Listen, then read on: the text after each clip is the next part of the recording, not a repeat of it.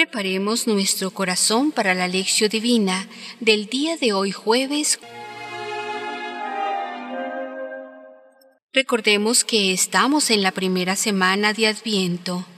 La lectura de hoy es tomada del evangelista San Mateo, capítulo séptimo, versos 21 y del 24 al 27.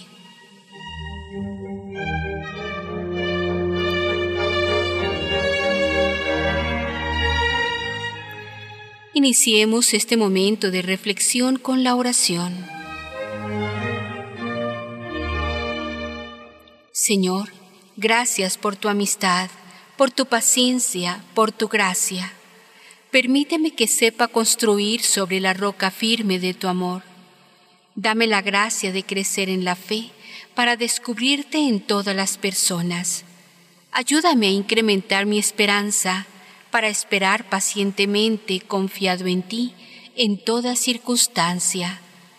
Hazme crecer en el amor para servirte siempre con alegría. Despierta tu poder, Señor, y ven a socorrernos con tu fuerza. Que tu amor y tu perdón apresuren la salvación que retarda nuestros pecados. Por Cristo nuestro Señor. Amén.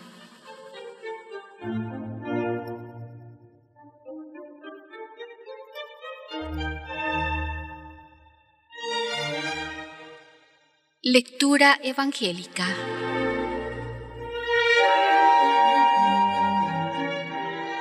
No todo el que me diga Señor, Señor, entrará en el reino de los cielos, sino el que haga la voluntad de mi Padre Celestial. Así pues, todo el que oiga estas palabras mías y las ponga en práctica, será como el hombre prudente que edificó su casa sobre roca.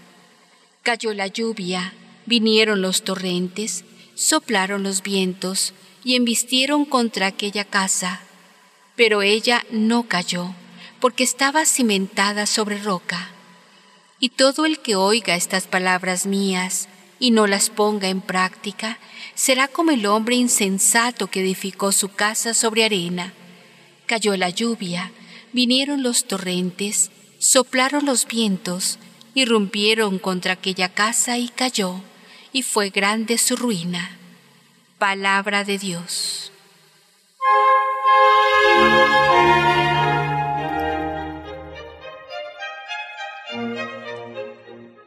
Reflexionemos.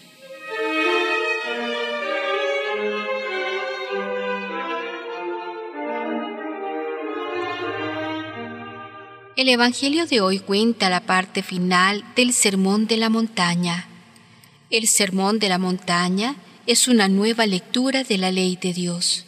Empieza con las bienaventuranzas, Mateo 5, 1, 12, y termina con la casa construida sobre roca.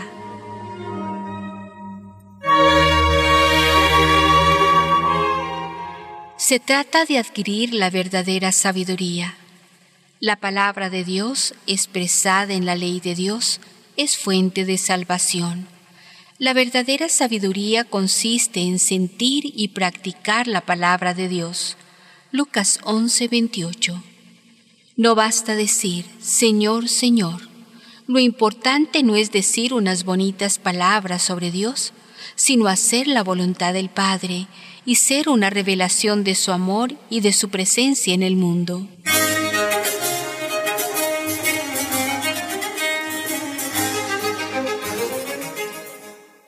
Quien escucha y practica la palabra, construye la casa sobre roca.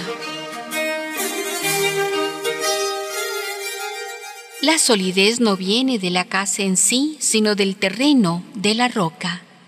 ¿Qué significa la roca? Es la experiencia del amor de Dios revelado en Jesús. Romanos 8, 31, 39. Hay personas que practican la palabra para poder merecer el amor de Dios, pero el amor no se compra ni se merece. El amor de Dios se recibe gratuitamente. Ponemos en práctica la palabra no para merecer el amor, sino para decir gracias por el amor recibido. He aquí la buena tierra, la roca que da seguridad a la casa. La verdadera seguridad viene de la certeza del amor de Dios. Es la roca que sostiene en los momentos de dificultad y de tormenta.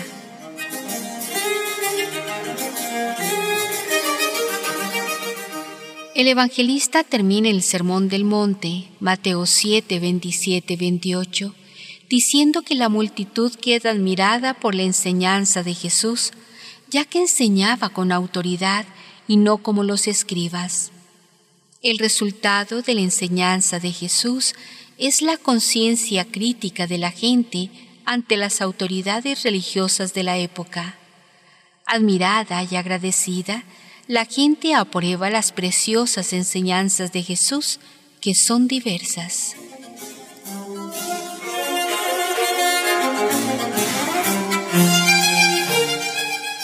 Al inicio de su vida apostólica, Jesús cosecha indudables éxitos.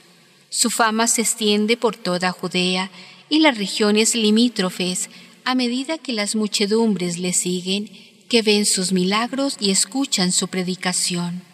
No fueron pocos los aduladores que en estas ocasiones se sumaban a sus apóstoles y discípulos más fieles Jesús, en cambio, profetiza los momentos de prueba y de persecución. Parece ver este fruto incierto para todos, con claridad del presente.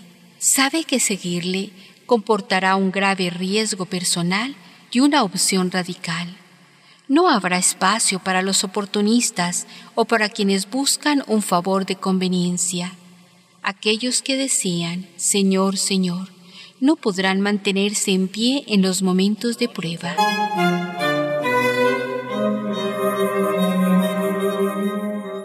La coherencia entre la fe que se profesa y la vida no admite medias tintas.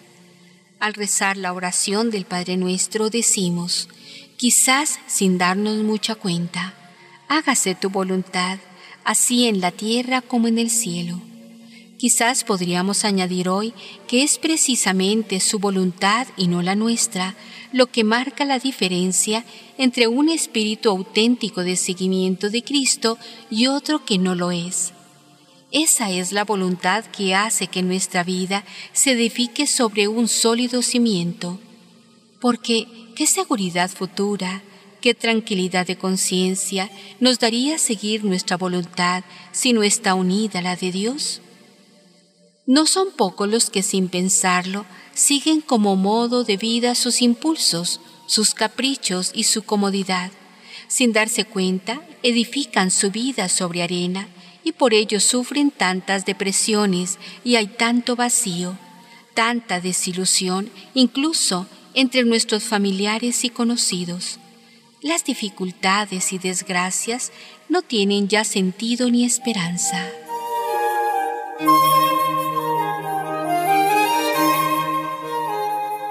Los cristianos podemos ayudar a encontrar el fundamento de la vida a tantos hombres y mujeres que hoy lo han perdido.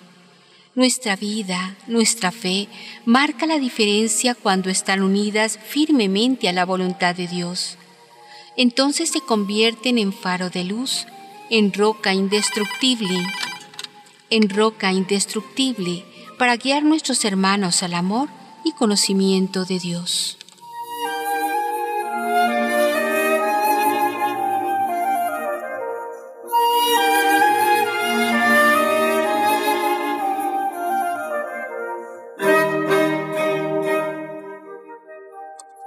Meditación del Papa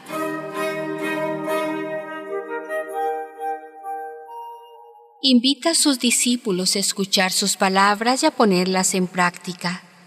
De este modo, Él coloca al discípulo y a su camino de fe en el horizonte de la alianza, constituida por la relación que Dios estableció con el hombre a través del don de su palabra, entrando en comunicación con nosotros. El Concilio Vaticano II afirma, Dios invisible habla a los hombres como amigos, movido por su gran amor y mora con ellos, para invitarlos a la comunicación consigo y recibirlos en su compañía. En esta visión, cada hombre se presenta como el destinatario de la palabra, interpelado y llamado a entrar en este diálogo de amor mediante su respuesta libre. Jesús es la palabra viviente de Dios. Cuando enseñaba, la gente reconocía en sus palabras la misma autoridad divina, sentía la cercanía del Señor, su amor misericordioso y alababa a Dios. Benedicto XVI, 6 de marzo del año 2011.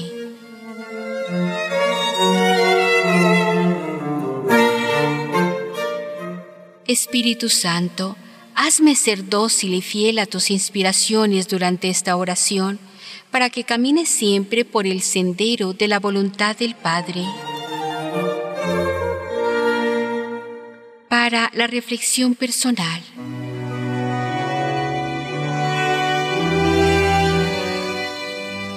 ¿Soy de los que dicen Señor, Señor, o de los que ponen en práctica la palabra?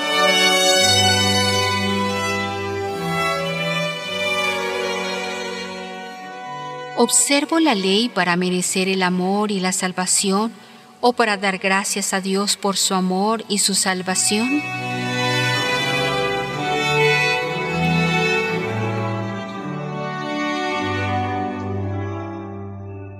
Oración final.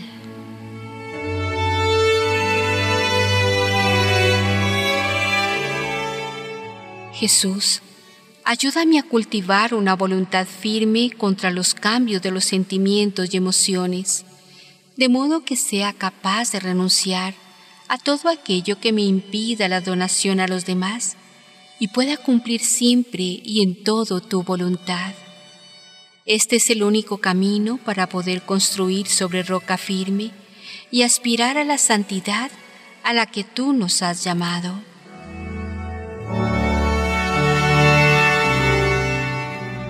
Alabad a Yahvé todas las naciones, ensalzadlo pueblos todos, pues sólido es su amor hacia nosotros, la lealtad de Yahvé dura para siempre. Salmo 117